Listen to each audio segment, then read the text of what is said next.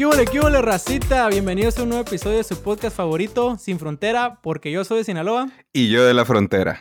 Muy bien, esta semana tenemos como invitado a alguien muy especial que viene de tierras muy lejanas, pero sin más preámbulo, quiero darle chance a él de que se introduzca y que nos platique un poco de quién es, cómo se llama, qué hace, qué le gusta, qué no. Y después de eso, de que él nos diga, le tenemos una sorpresa a todos nuestros audioscuchas. Gracias, gracias Marco, gracias David. Saludos a todos, mi nombre es Arturo Lucatero. Como Marco dice, pues de tierras lejanas porque no soy ni de Sinaloa ni de la frontera. Yo crecí en Michoacán, pero ahorita vivo en Seattle, Washington. Eh, trabajo en Microsoft y soy Product Manager. Así que hoy estoy muy emocionado por estar aquí con ustedes. Gracias por la invitación. Excelente. Muchas gracias, ¿eh? Y sí, pues de hecho tenemos una nueva sección. Quiero introducir rápidamente. Arturo, vas a ser el primer sujeto para la prueba de esta nueva sección. Se llaman Preguntas Flash. Preguntas flash. Te vamos a hacer preguntas y queremos que no la pienses, ¿eh? Que lo primero que se te venga a la cabeza, pum, esa es la respuesta y vamos, vamos a hacerte una pregunta y pum, lo que se te ocurre. Entonces yo voy a empezar rápido, rápido. No, hay respuestas incorrectas, ¿eh? Lo primero, no hay respuestas incorrectas aquí. Pum. Bueno, quién sabe, no sé. No, no, sí, sí, sí. No hay respuestas incorrectas, ¿eh? Ahí te va. A ver, ¿tacos de cuáles? Al pastor. Novela favorita. Ay, Dios. Gaviota. Ah, muy bueno. ¿Qué te tatuarías? Me he querido tatuar, no sé cuándo lo haría porque tengo miedo a las, agujas, pero un audio wave, una canción o una frase, el, el, audio. Ok. Muy bien, muy bien. ¿Quesadillas con queso o sin queso? Oye, pues, ¿quién dijo que eran sin queso? Pues con queso. a ver, ¿cuál es la capital de Baja California Norte? No, pues, quién sabe. Y ahí te la voy a quedar a ver. Next one. Te la debo, te la debo. ¿Cepillín o topollillo? Cepillín. Personaje favorito de Chespirito. Ay, Dios. Pues Chespirito, ¿no? Ahí puede ser cualquiera, ¿no? Ahora sí, que ya puedes decir. Lo que digas es bueno ahí. Ándale. ¿América o Chivas? Yo el soccer, el fútbol mexicano no, pero mi familia le va mucho a las Chivas. Mi hermano le va a las Chivas y mi mamá le va a la América. Así que hay que estar en, en terreno neutro. Así estoy yo. A ver, menciona el nombre de un niño héroe que no sea Juan Escutia. Uy, uy, uy. Eso iba a decir Juan Escutia. Todos, todos conocemos a Juan Escutia. Puedes decir paso. Pues, Pípila, ¿ah, no? cerca, cerca la bala. Casi, casi. Casi. Mejor sexenio en, en, México. A mí me tocó el sexenio de Fox. Cuando yo llegué fue Fox. Entonces era el de señores y señoras, ¿no? ¿Cómo era? Así, así, así es. A ver, ¿aguacate es fruta o aguacate es fruta o es verdura? ¿Aguacate es fruta o verdura? Eje. Es fruta. Ok. Oh, yo no sabía eso, fíjate. O sea, lo hubiera ido totalmente. Luis Miguel o el Commander. Ah, pues, soy de rancho, ¿no? esa, la agregué, esa, la agregué, yo, esa la agregué yo.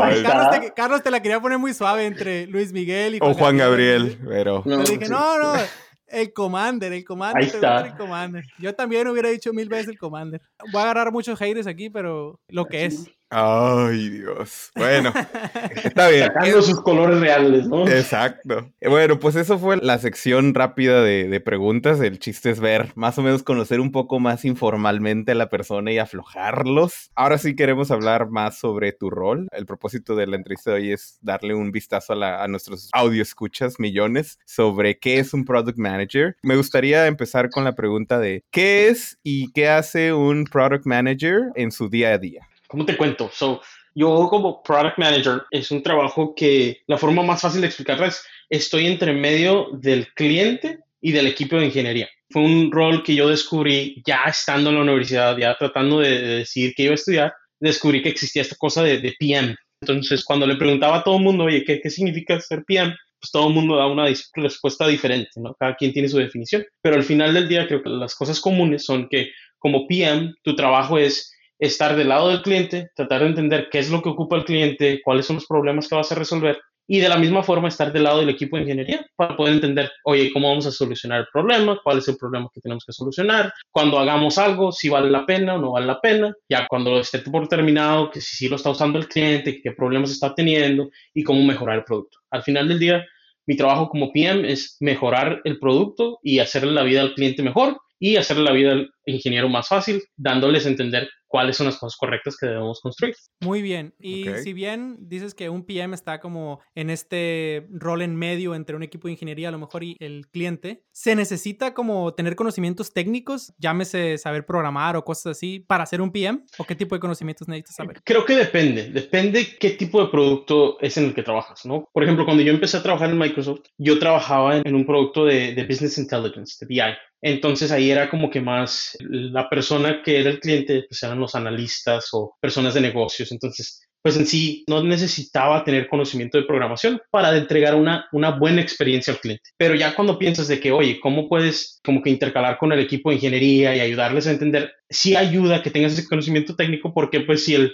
en la conversación con el cliente, si el cliente te pide un unicornio y tú sabes que pues, los unicornios no existen, pues ya se te hace más fácil navegar la conversación. A que tú vas con el cliente y el cliente te convence que, que necesitas un unicornio y tú vas con tu equipo de ingeniería y no, este, me entregas un unicornio porque el cliente lo quiere, ¿no? Si ya tienes como que idea de que, oye, eso no va a ser posible, pues ya te ayuda a facilitar las conversaciones. En ese aspecto creo que sí ayuda tener el conocimiento técnico, pero al final del día creo que hay existen unos PMs muy buenos con los que yo trabajo que no son técnicos. Y a la misma vez trabajo con unos PMs que son muy técnicos y eso tampoco quiere avalar que sean muy buenos. Mm. Y fíjate, Arturo, los unicornios dicen que tú no existes, ¿eh? Ándale. Oye, y... no, dicen que para qué existe. Ajá, para qué existe. Oye, ¿y cómo lidias con esto? O sea, tú hablas de clientes, ¿no? Pero ¿son acaso los stakeholders o ese es un diferente concepto? Un stakeholder es una persona que está interesada en este trabajo versus el cliente. ¿Cuáles son los retos en esa relación? Un cliente es un stakeholder, pero no es no todos los stakeholders son clientes. Para mí un cliente, cuando digo un cliente, es el cliente externo, la persona externa que va y paga y compra nuestro producto y termina utilizándolo, ¿no? En el caso de Microsoft, ahorita tenemos mucho trabajo en cuanto a suscripciones, ¿no? Y por fuera de Microsoft, ¿no? Muchas compañías ahorita están convirtiéndose al servicio de suscripciones. Cuando un cliente va y compra una suscripción, tu trabajo ya como PM es ayudar, oye, ¿cómo hacemos que el cliente compre la suscripción y la siga utilizando? Porque si no, cuando llegue el tiempo de renovar, te van a decir, ¿sabes qué? Pues nunca lo usé, ¿para qué renovarlo? Entonces, como PM es, oye, entender, por alguna razón lo compraron, vamos a ayudarles a que le saquen el valor a eso y que lo sigan utilizando. O que digan, oye, vamos a crear un servicio nuevo, ¿qué es lo que quedará un cliente? ¿no? Si voy y hablo con un developer que es un cliente o hablo con una persona de business intelligence o hablo con un, no sé, un ingeniero de, de IT, y poder entender, ok, cuáles son los problemas que necesitamos solucionar. A eso es a lo que me refiero con clientes, pero al final del día, pues hay muchos más stakeholders, ¿no? En, interno, ya sea el equipo de leadership team que tienen ideas y visiones para dónde llevar el producto, o diferentes partner teams que tienen dependencias en nuestro producto. Por ejemplo, yo en el, en el área que trabajo es el sistema de autorización para Azure. Hay muchos servicios en Azure que están creados arriba de Azure que tienen dependencias en autorización. Entonces, de una forma u otra, ellos son stakeholders de mi producto, pero no son mis clientes directos. Muy bien, muy buen detalle en la respuesta. Ahorita mencionabas que hay clientes o stakeholders que piden unicornios y hay veces que tú tienes que llevarle y venderle esta idea también a los, a los ingenieros o viceversa, que los ingenieros no quieran o, no estén de acuerdo con ese tipo de ideas. ¿Cuáles han sido los retos? Porque me ha tocado también estar de ese lado. Yo nunca he tenido PMs que vengan y me pidan un unicornio, pero sí he visto casos en los que los ingenieros como que están renuentes a decir, ¿sabes qué? Creo que eso que me pides no es posible o me va a tomar mucho más tiempo de lo que los stakeholders a lo mejor quieren tenerlo rápido. Entonces, ¿qué retos has tenido ahí tú? Como te ha tocado lidiar con esta parte de ingenieros que son renuentes a hacer algo o están como a la expectativa de eso? Y del otro lado, ¿cómo lidias también con los stakeholders y les explicas, oye, ¿sabes qué? Es que estas son las limitantes o los constraints de mi equipo de ingeniería. Creo que sí, eso es, de hecho, siendo honestos, la mitad de mi trabajo ahí se me va, ¿no? Porque pues al final del día un cliente que va y compra un producto de Microsoft, pues es como que no sé, a lo mejor los clientes tienen esta expectativa de que Microsoft tiene ingenieros infinitos, ¿no? Y, ay, ¿por qué no está para mañana a las 8 de la mañana, ¿no? Terminado, cuando, cuando en realidad muchas de las conversaciones que yo tengo con los equipos de ingeniería, con mis ingenieros, es de que, oye, tenemos este feature que le va a dar mucho valor al cliente y lo necesita, pero hay mucho technical debt que hay que cubrir o hay muchas investigaciones que hay que cubrir que nos vamos a aventar seis meses o un año tratando de entregar ese feature. Y muchas de las veces no hay forma de, acortar esa distancia, ¿no? Porque si lo tratamos de sacar más rápido, puede que no salga con buena calidad, o si lo sacamos sin preguntarle al cliente, no va a ser al final del día lo que ellos ocupan. Entonces, sí, siempre me toca navegar esa situación de que, oye, el cliente necesita este, esto ya terminado mañana, pero pues a nosotros nos va a tomar 12 meses. Entonces, ¿qué hacemos en mientras, no? ¿Cuál es el compromise, el compromiso entre el cliente de decir, oye, te voy entregando de poco a poquito o no te puedo entregar nada y ya te esperas un año si quieres, ¿no? Eh, eh, sí, eso, eso sucede mucho tiempo. Y al final del día... Resta Sí, así, así. Ahí, ahí nos vemos para el diciembre que viene. Al final del día, los ingenieros creo que me ha tocado bueno hacer que con los ingenieros que trabajo tienen buenas intenciones, ¿no? Al final del día, en el trabajo de PM, tú tienes que tener esta perspectiva de, siempre asumir que la gente tiene las mejores intenciones. Si es un cliente que te está pidiendo algo mañana es porque alguna razón ellos lo ocupan, no es porque nada más digan, ah, oye, déjale jodo el día a Arturo y le pido esto de ya. a, ellos alguna razón por la cual lo tienen. Y de igual manera, si yo voy y le pido a algún equipo de ingeniería y me dice, oye, no te lo puedo dar, pues han de tener buenas intenciones por la cual no me lo pueden entregar. Entonces es como que encontrar ese compromiso, ese middle ground entre el cliente para que ellos estén felices y con el equipo de ingeniería de entender, oye, ¿qué es lo que podemos hacer para agilizar las cosas o para hacer las cosas bien y que no terminamos mañana entregando lo que nos sirva al cliente? Oye, me encantó esa respuesta, ¿no? De, primero que nada, todo tiene que estar para ayer, casi siempre, ¿no? o sea, tus stakeholders, tus stakeholders siempre son, yo lo quiero para ayer. Y tú negocias con los ingenieros, pero a la vez que los entiendes, o sea, escuchen bien PMs, cómo un PM les dice cómo deben de tratar a sus ingenieros. Yo he tenido muchos PMs trabajando conmigo y no sé qué pensar. Pero bueno, te voy a hacer otra pregunta. Y qué bueno que me dijiste un poco sobre ese detalle, porque la siguiente pregunta es como más formalizada en ese aspecto. ¿Cuál crees que sea la principal meta del rol de PM para Microsoft? O sea, de tu organización, ¿qué esperan de un PM? Creo que en lo que a mí me ha tocado ver en los cinco años que llevo trabajando aquí, en los PMs que he visto y en el leadership team, muchas de las veces lo que están buscando es que tengas esa empatía al cliente, ¿no? Que tú puedas decir, oye, yo no soy el cliente, yo no sé qué es lo que tenemos que hacer. Sí, tengo conocimiento técnico y sé cómo funciona el producto, pero al final del día, el que sabe qué es lo que necesita es el cliente. ¿Cómo vamos a entender al cliente y poder diseñar cosas que al final del día van a beneficiar al cliente. Y es eso que le llaman de growth mindset. Aquí en el equipo de, donde estoy, eso es como que ha estado muy presente, ¿no? Que, oye, cuando tienes una pregunta, ve y pregúntale al cliente. Tú no asumas qué es lo que tienes que crear. Ve, pregúntale al cliente y el cliente te va a decir, ¿no? Muchas de las veces mi, el jefe de mi jefe nos ha preguntado, porque él es, ya es VP y todo, ¿no? Y nos dice, oye, el día que yo te vaya y te diga, hazme algo, tú pregúntame, ¿qué cliente te dijo que lo hiciera? Tú, tú, tú ahí reclama, o sea, tú nomás no vayas y hagas porque yo te diga, sino trata de entender la razón por la cual. Entonces creo que eso es algo que buscan mucho en, PMs aquí. Es el PM unicornio, Arturo. Exactamente, el, ¿eh? El PM soñado que todos... O a lo mejor así no lo vende y, acá su equipo, hay que preguntarle a su equipo, ¿eh? Este, Netflix, Netflix. Netflix está contratando también, ¿eh? Pero de eso platicamos más al rato, ya en el after show. Si bien platicabas un poco de tener este mindset de, como cross mindset, de saber que tienes que también ver por los intereses de muchas personas, me gustaría saber un poco de cómo luce tu equipo. O sea, tu equipo es, eres tú, hay otros PMs como, por decirse, como siblings tuyo, como a tu mismo nivel, a tu alrededor, y cuántos ingenieros tienes a tu cargo, o no a tu cargo, sino que son los que te ayudan a, sacar la, la, chamba. ¿Cómo luce tu, por así decirlo, un poco como el esquema de organización en el que tú trabajas? Si yo trabajo en un equipo que se llama es, la división es Identity. So, todo lo relacionado con de identidad de Microsoft, esa es, esa es mi división. Ahorita tenemos creo como 1.500 personas en la división y creo que dos tercios de esos son ingenieros y un tercio son PMs de los PMs, la mitad está dividido en Customer Experience, como eh, PMs que están totalmente dedicados a trabajar con un cliente, a tratar de entender cómo mejorar las cosas del cliente. Esa es una parte. Y la otra parte son Feature PMs, PMs que se dedican a crear features y nuevas áreas en el producto. Yo trabajo en una de esas áreas de Feature PM. Mi área es totalmente enfocada en, en Azure. Entonces yo tengo como que el área de qué es lo que estamos haciendo de identidad para Azure, que en este caso viene siendo autorización y hay otro servicio que se llama Managed Identities. Entonces, en sí, mi equipo directo, tengo mi manager, él tiene como veintitantos años trabajando en Microsoft y todo ese tiempo ha estado trabajando en, en, Identity. De hecho, él trabajaba en Identity antes de que se llamara Identity.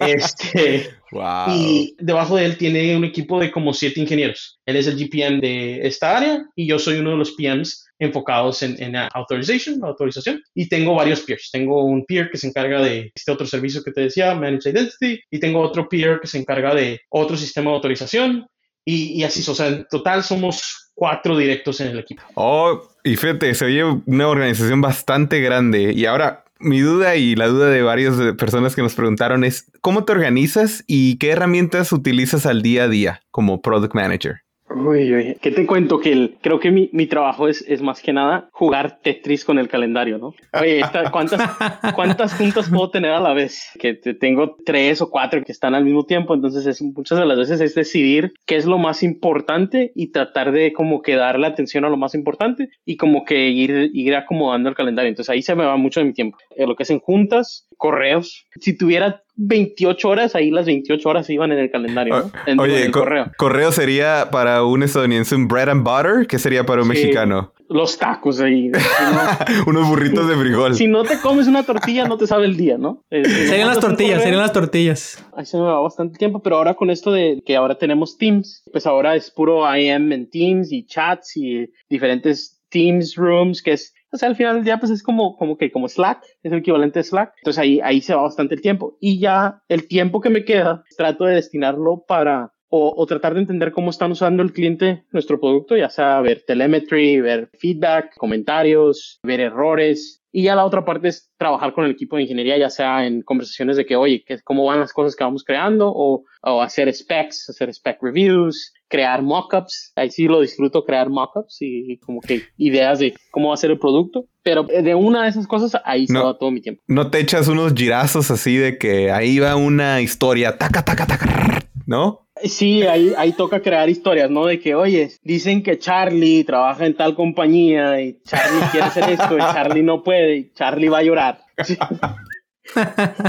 Es As a Charlie, I would like to.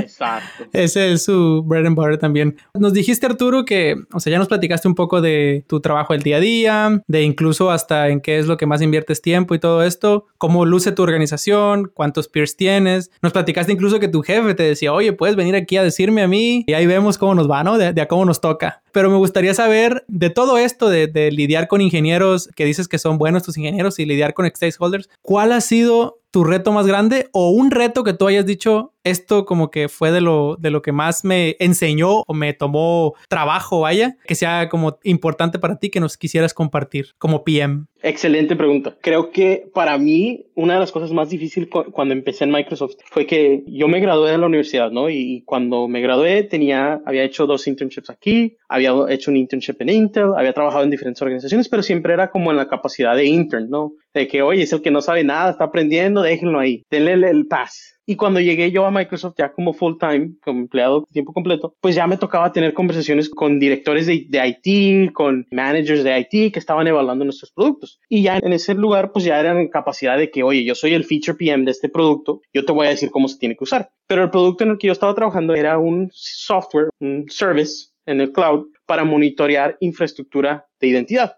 Que esta infraestructura pues ya ha existido, ¿no? De 10, 20 años muchas de las personas con las que yo platicaba, con los clientes, son expertos, ya tienen 10, 20 años trabajando en este field. Entonces se me hacía muy raro y se me hacía muy difícil llegar, ¿no? A un señor que tiene 20 años de experiencia y decirle, no, ¿sabes qué? Así no se hace, se hace de esta otra forma, déjame te cuento.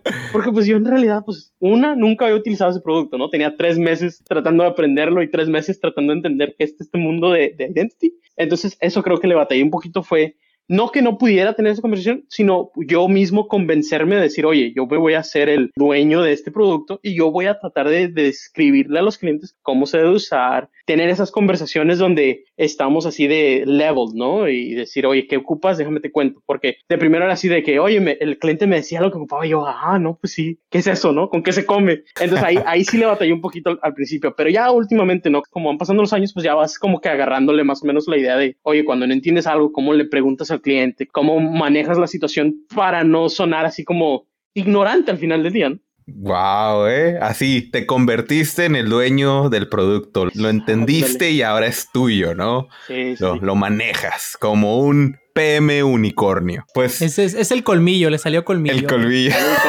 Los limón.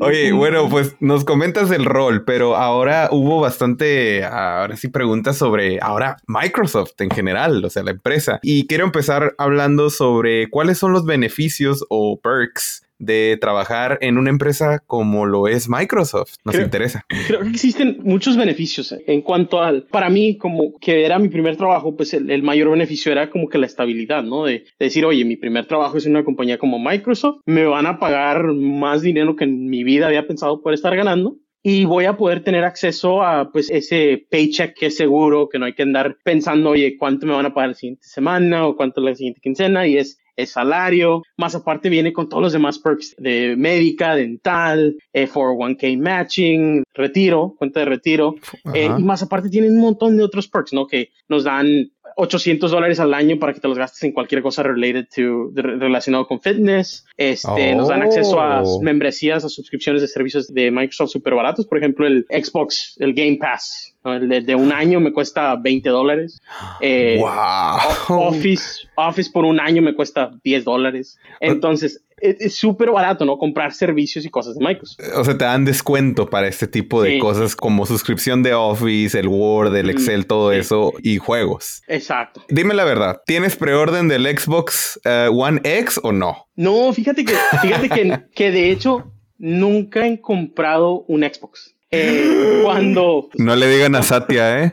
Sí, sí, sí, ¿no? Eh, cuando yo estaba en México de, niño, mi papá me compró un, Expo, un PlayStation. Entonces yo empecé con PlayStation. Era el PlayStation 2 y luego el Slim y ese era el que yo jugaba, ¿no? Y ya cuando me vine de regreso a Estados Unidos, ya nunca volví a comprar una consola porque pues en sí no tenía dónde ni nada. Porque eh, creciste. Sí, sí, ya, ya le, perdí el, le perdí el amor, ¿no? Y ya cuando, cuando me vine a Microsoft como intern, cada año hacen este, pro, bueno, ya le cambiaron en estos últimos años, pero existe esto que se llama el Intern Day, el Intern Event. Y cada año pues trataban de hacerle el up, ¿no? Que, cada año mejorarlo. Entonces mi primer año cuando yo fui intern, nos llevaron a, de hecho aquí en Seattle, cerquitas está la fábrica de Boeing, y rentaron la fábrica y nos llevaron a todos los interns a, la fábrica de Boeing y todo el día, sino de que, oye, ahí vamos a darles tour de cómo se construyen los aviones. Pusieron un avión en medio así estacionado, un Boeing, un Dreamliner, y pusieron el escenario enfrente y trajeron a, Macklemore, a Dead Mouse. Y era así de, oye, ah. comida de la que quieras. Si quieres ir a ver cómo se hace el vino, ahí hay donde hacen vino. Empleados de Microsoft que tienen aviones trajeron sus aviones y al final del día te dan un regalo, ¿no? Entonces ese año nos dieron un Xbox. Eh, a todos los internos dieron un Xbox. Y es el Xbox que tengo todavía. Wow. Así, cada año van dando, ¿no? De, el siguiente año me tocó que fue en la feria. Cerraron la feria para todos los interns. Nos dieron o Surface a siguientes años les han dado, recuerdo que ese año era en el carnaval, en una feria así como carnaval, ¿no? Entonces donde tiran los dardos, ¿no? Y era de, si le das a los dardos, te ganas un Windows Phone o un Xbox, así de... Estaba así de, oye, ¿en, qué, ¿en dónde estoy? Entonces, muchos de esos perks, pues ya como intern, tú dices, ay, aquí, aquí es donde dicen que el dinero sí cae de los árboles, ¿no? Entonces, por eso es que nunca he comprado una consola, porque todavía tengo esa de cuando era intern. Pero ya, ya me va a tocar comprar una nueva. Wow. Oye. Oye, bueno, tu primero, Marco. Ya diciendo todo lo que está diciendo Arturo, ya me está dando ganas de, ser intern en, Microsoft. ¿eh? a, mí también. ya me, está dando celos. A mí no me regalan ni Netflix. Eh, para mí, lo más padre era, a mí me encantan los carros, ¿no? A mí me encantan los carros y, manejar y todo, ¿no? Y entonces cuando yo vine como intern, una de las opciones que te dan es, oye, ¿quieres, traes carro, no traes carro? Te dan la opción de que te damos 900 dólares, creo que ahora son 1000, para que te compres una bicicleta, o te pagamos el rental car por todo el summer, todo el verano, y ya tú pagas, creo, 200 dólares al mes o algo así. Entonces, ah, pues sí, pues que me den un rental car. Entonces, cuando llegué, me dieron un, carro de renta, tenía como 3000 millas o algo así, estaba nuevecito. Y yo vivía en Portland antes, que está así aquí a tres horas. Entonces cada fin de semana estaba yendo y viniendo a Portland, ¿no? Pues traía carro nuevo y pues no me, Microsoft lo pagaba, no tenía que pagar todos, no nada. Y al final que lo entregué con como 10 mil millas, como 7 mil millas en tres meses, me dijeron, oye, ¿tú trabajas o no trabajas? Acabado el carro ya.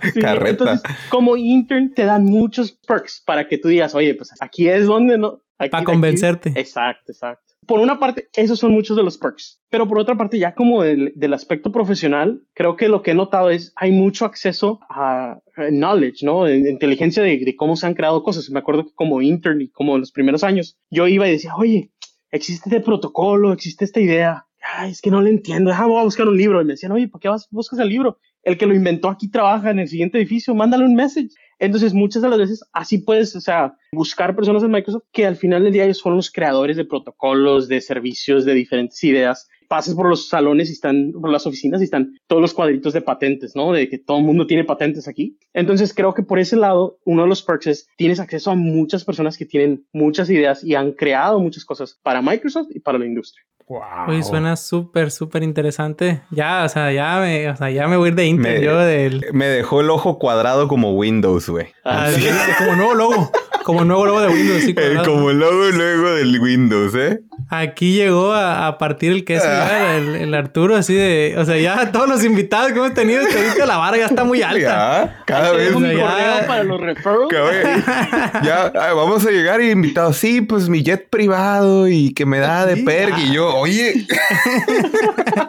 nos estamos quedando atrás, ¿eh? Ya. Oye, nos me había mencionado fuera del aire. Si bien dices que, por ejemplo, ahorita mencionaste la última parte donde tienes acceso a mucho conocimiento y me imagino que hay gente que lo aprovecha más que otras personas, sí, pero tú nos mencionaste que en algún punto que habías tenido ya varias promociones, ¿no? Como PM dentro de Microsoft y me imagino que juega su rol también el hecho de que Microsoft te provee de, cierto conocimiento, pero ¿cómo ves tú, o sea, ciencia cierta, cómo es crecer dentro de una empresa así de gigante? O sea, dijiste que había 1500 personas en tu equipo, es el tamaño de una empresa grande, o sea, es una empresa total, o sea, ¿cómo es el crecer dentro de una empresa? ¿Cómo te das a notar o cómo sobresales y así? Tú que ya has tenido este proceso de ser promovido, ¿cómo es crecer en una empresa así de grande? Es súper interesante porque yo como cuando empecé, cuando yo llegué a Microsoft eh, hace cinco años, yo dije, oye, ¿sabes qué? A mí me encantaría poder llegar a nivel senior, ¿no? Me encantaría poder algún decir, yo soy senior PM. Pero yo empecé como egresado del colegio y de nivel cero. Como fue pasando el tiempo, pues tuve la oportunidad de que me llegara mi primera promoción y decir, ah, caray, ¿Y por qué, no? O sea, muchas de las veces me preguntaba yo de, oye, ¿por qué me, escogieron a mí? Como que ya no hubo a quién dársela ya me la dieron a mí, ¿no? Pero al final de cuentas, pues ya vas aprendiendo un poquito más de que cómo son las formas en que estas compañías grandes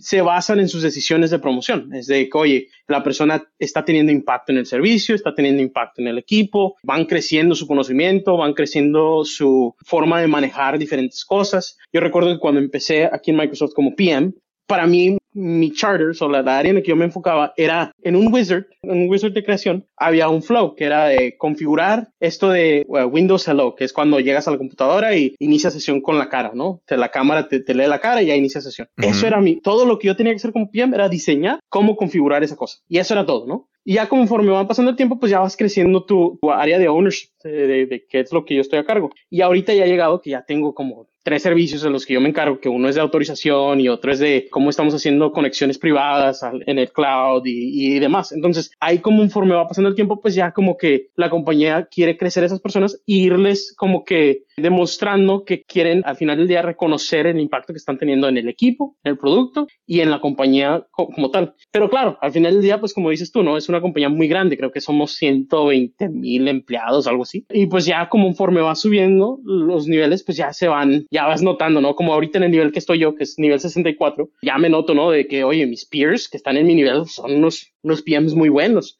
Entonces ya ahora ha sido como, oye, pues ya, ¿cómo le voy a hacer para sobresalir a este nivel? Y cada que llega la promoción es la misma cosa, ¿no? De que, oye, ahora mis peers son, son muy buenos, ¿cómo lo vamos a hacer? O si hay forma de avanzar, ¿no? No hay tantos asientos conforme va subiendo, entonces, pero vas, ahí vas notando, ¿no? Cómo se van desenvolviendo las personas y al final del día, pues muchas personas se cambian de equipo, se van a diferentes compañías y ahí se va haciendo, ¿no? Al final del día, todos felices y contentos de una forma u otra. Ascienden los que sobreviven. de hecho, no mencionaste despidos, ¿eh? eh. eh no, pero supongo que que afortunadamente en mi, en mi organización casi no ha habido despidos. Son muy pocos y de hecho ahora hace poco nos contaron que hubo, que hubo como dos o tres despidos, pero fue porque pues tuvo que hacer recorte personal y fue una cosa de que todo, todos los del equipo, oye, oye, ¿cómo que recortaron? Y eso es a nivel de los 500, ¿no? De 500 recortaron a 3 y todos así de que, oye, qué pasó, por qué, cómo, cuándo. Y pues obviamente no nos pudieron contar por, por razones de recursos humanos y de privacidad, pero sí, hasta eso que afortunadamente en el área donde estoy yo de Microsoft es un área que está generando bastantes ingresos para la compañía, está al centro de la estrategia y quizás haya otras áreas de Microsoft que, que no estén dándole la misma el mismo resultado, pero por mi parte yo puedo decir que la, la vaca sí está dando. oye, pues se oye, se oye todo excelente. O sea, mira, perks de acá bien perros cuando eres interno, seguridad de trabajo, buena remuneración, Microsoft. Ok, para todos los que ahora estamos interesados en estos roles, ya digo todos los que estamos, ¿cuál es, cómo es la entrevista para un product manager desde tu perspectiva? En las ocasiones que me ha tocado a mí entrevistar, yo me baso en, en varias cosas, pero por lo general es volviendo a lo que estamos platicando hace rato, la empatía del cliente, ¿no? De que, oye, ¿Cómo le vas a hacer tú? Si te dijera la, la, esta situación de que, oye, ve, diseñame algo, ¿cómo lo vas a tomar? Vas a decir, oye, pues sí, yo sé cómo diseñarlo, ¿no? Si te digo, diseñame un carro y tú vas y al día siguiente me entregas un carro ya terminado, o me vas a hacer preguntas de que, oye, ¿qué tipo de carro quieres? ¿Cómo quieres que sea? ¿Qué color quieres? Quieres que sea carro, camioneta, cuántos asientos. Entonces, muchas de las veces en las entrevistas, eso tratamos de hacer, es ver que la persona haga las preguntas correctas, que se interese por conocer el problema, también que se interese por descubrir cuál es el problema verdadero, ¿no? Porque muchas de las veces, como PMs, cuando tú trabajas con un cliente, el cliente te va a decir los síntomas, ¿no? De que, oye, me duele, me duele la mano, pero pues no te va a decir, oye, me duele la mano porque pues tengo aquí algo que me está calando. Si no le preguntas bien, pues no, nunca te va a decir el cliente bien. Entonces es una de las cosas que yo busco, es ese, el candidato tiene la, la habilidad de como que tomar un paso atrás y poder entender el problema, el, como le decimos nosotros, el root cause, el problema que está debajo de todos los síntomas y poder diseñar una experiencia que va basado en eso, que no nada más es, oye, tengo que sacar algo y lo voy a sacar lo más rápido que pueda, pero que saque algo que tenga sentido. Esa es una de las cosas. Y la otra, pues al final del día, es esa sensación o la idea de colaboración, de cómo puedes colaborar con las otras personas, porque al final del día, como PM, tu trabajo, como estamos platicando, es estás 50% del tiempo con el cliente, 50% del tiempo con el equipo de ingeniería. Entonces, colaboración es súper importante. ¿Cómo puedes tener esa comunicación de, escribir y, crear ese, esa confianza entre tus clientes y tu equipo de ingeniería para que te tengan esa confianza a ti como PM de decir, oye, pues yo confío en mi PM que me va a decir las cosas correctas o que me va a ayudar a hacer las cosas bien. Muy interesante. Nos has platicado ya ahora sí de, de todo un poco y hay varios ya, o sea, ya incluso aquí en este podcast ya salieron varios interesados. ¿eh? Ya ando convirtiendo en posición. Los andas convirtiendo Microsoft. Y para todos los que, como dice Carlos, están interesados en esto, conociendo tu historia de cómo empezaste y fuiste primero intern, incluso dijiste que tú no sabías de esta posición hasta que estabas en la universidad y empezaste a preguntar y así, ¿qué consejo le darías a, a otros latinos, mexicanos, salvadoreños, hondureños, de todo, de todo Latinoamérica, latinos como nosotros, que les interesa ser PM o que les interesa trabajar en una empresa como Microsoft, ¿qué consejo le darías? ¿Qué tipo de cosas les dirías? ¿Por aquí le puedes dar? ¿Por acá no? ¿Qué, qué les dirías? Vaya, que nos están escuchando. Muchas de las veces cuando platico con estudiantes, la conversación que terminamos teniendo es de que dicen, oye, es que yo no soy bueno para trabajar con cosas ambiguas, ¿no? De que a mí dime qué es lo que tengo que codificar y yo voy y lo hago a eso de andar descubriendo como que no. Entonces, tiene ese, ese sentido, de tratar de entender tú como persona qué es lo que te interesa, ¿no? De, de, oye, a mí me encantaría estar detrás de una computadora escribiendo código y yendo a la junta de vez en cuando. Ah, pues a lo mejor muy bien, te va a ir como developer, ahí vas a tener mucha satisfacción. Pero si tienes ese interés de, oye, ¿por qué vamos a diseñarlo de esta forma? ¿O cuál va a ser el, el producto que vamos a diseñar? Cuando dicen que tienes la espinita, ¿no? De, de tratar de entender el producto, hay oportunidad de explorar esa idea de, ser PM. Porque al final del día, el trabajo de PM es más eso, es explorar esas espinitas de decir, oye, ¿qué tal si creamos esto? ¿Qué tal si hacemos aquello? Para que el día siguiente que ya creas un producto, no termine siendo el producto equivocado. Muchas de las veces dicen que formas de que puedes como que ir avanzando a ser PM o developer, ¿no? Dicen, crea tus side projects, ¿no? Crea, crea una aplicación, crea una página web. Tiene sentido, ¿no? Totalmente yo como estudiante, cuando estaba en la universidad y antes de estar en la universidad, no tenía la oportunidad de hacer eso. Yo trabajaba todo el tiempo cuando estaba terminando la prepa. Entonces yo la forma en que lo tomé era, oye, a mí me encantaba trabajar con los clientes. En cuando trabajaba en comida rápida, era de que, oye, qué ocupa el cliente, cómo lo ocupa, cómo se lo vamos a dar, que la hamburguesa esté caliente, ¿no? Y, su refresquito también. Entonces, de ahí fue que fui tomando, oye, ¿cómo podría yo utilizar estas skill set, estas, estas habilidades, ya como en un rol de PM? Y al final del día, si tienes un interés en una área en particular, se ocupan esas, se ocupan PMs en esas áreas, ¿no? Ahorita hemos estado viendo con esto del, gig economy, que existen un montón de productos, ¿no? De Airbnb, de Uber, de eh, DoorDash, de Convoy, de Spotify y, y demás, ¿no? Hay, hay, todas las industrias tienen una compañía, ya sea de software o de gig economy. Entonces, siempre y cuando tengas una idea de que, oye, me encantaría mejorar la experiencia de un estudiante en la escuela, me encantaría mejorar la experiencia de un comensal en un restaurante o algo, hay una oportunidad que tú digas, oye, ¿cómo puedo crear mi rol como PM en esa eh, área en específico? Wow. Me encanta esta esa analogía. Primero que dijiste lo de agarrar esas habilidades que tú tuviste en, otros trabajos y aplicarlas, ¿no? O sea, como servicio al cliente y es parte del rol. Y lo que más me encanta de este de rol, como lo mencionas, es mejorar. ¿Cómo mejoras algo. O sea, un product owner, a final de cuentas, yo lo veo así como pueden ver algo como tan simple como una puerta y decir cómo mejoramos las puertas, cómo le hacemos disruption a puertas, a no sé, a lo que sea. Y eso es algo que es una habilidad, no sé, muy especial y pues es una inspiración, Arturo, la verdad. Gracias. Excelente. Muchas gracias Arturo por haber estado el día de hoy con nosotros y habernos contado un poco del rol. Te lo agradezco mucho. No, con todo gusto. Muchísimas gracias por tenerme. Para mí fue, fue un gusto muy grande por estar por aquí. le contaba a David y a Marco el otro día que yo encontré este podcast de, de Sin Frontera y he estado escuchando desde el piloto. Entonces me encanta la dinámica que tienen y me encanta poder aportar algo de lo que yo conozco. Así que muchísimas gracias. Uh, ahí está, ¿eh? Uh. Para que vean a los fans que sí, sí, sí se hacen sueños realidades en este podcast, ¿eh? de hecho, Arturo llegó. Arturo llegó a nosotros por, hoy por primera vez usas tu aparato ese de, los ruidos. Arturo llegó a nosotros porque por medio de las redes sociales, ¿no? O sea, él, él era primero podcast escucha de los millones. Imagínense de tanta ah, gente. tuvimos que, uh, no escarbarle. Arturo llegó a nosotros por ese medio, por, eh, nos preguntó por redes sociales, nos dio feedback, nos dijo que le gustaba y así. Y aquí están, todos los sueños se cumplen. Ándale. Los sueños se cumplen. Salgan y búsquenlos y, muchas gracias. Esto es todo por hoy y gracias Arturo por, por haber estado aquí, por la oportunidad. Gracias Carlos y gracias a toda la gente que nos escucha. Nos vemos a la próxima.